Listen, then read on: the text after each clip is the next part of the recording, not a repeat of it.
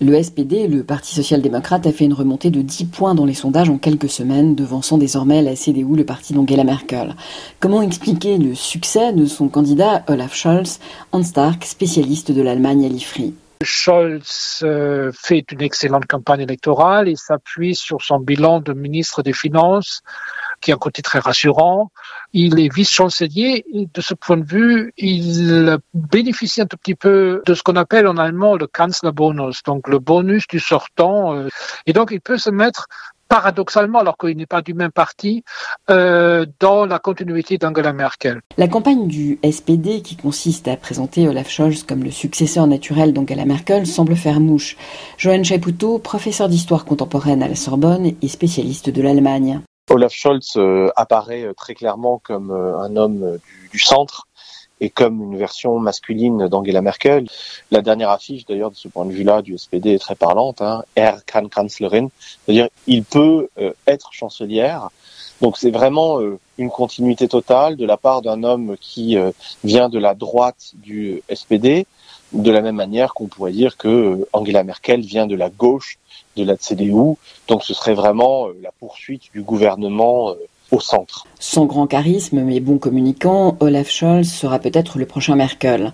Quelles sont les qualités de cet austère sexagénaire qui, pour Hans Stark, bénéficie surtout des erreurs de ses adversaires? Il fait son expérience euh, en tant que ministre euh, depuis de, nombreuses années à différents postes de responsabilité, euh, actuellement aux finances. Une façon de s'exprimer sans faute, de façon très claire, sans chichi et de façon objective qui plaît et qui rappelle un peu le côté intellectuel d'Angela Merkel. Et, et, surtout là encore les, les, faiblesses du camp en face ou des deux camps en face sur le plan rhétorique, sur le plan verbal, sur le plan du discours politique. Pour Angela Merkel qui défend son candidat Armin Laschet, la grande différence entre elle et Olaf Scholz, c'est qu'il pourrait faire une coalition 100% de gauche avec les écologistes et la gauche radicale.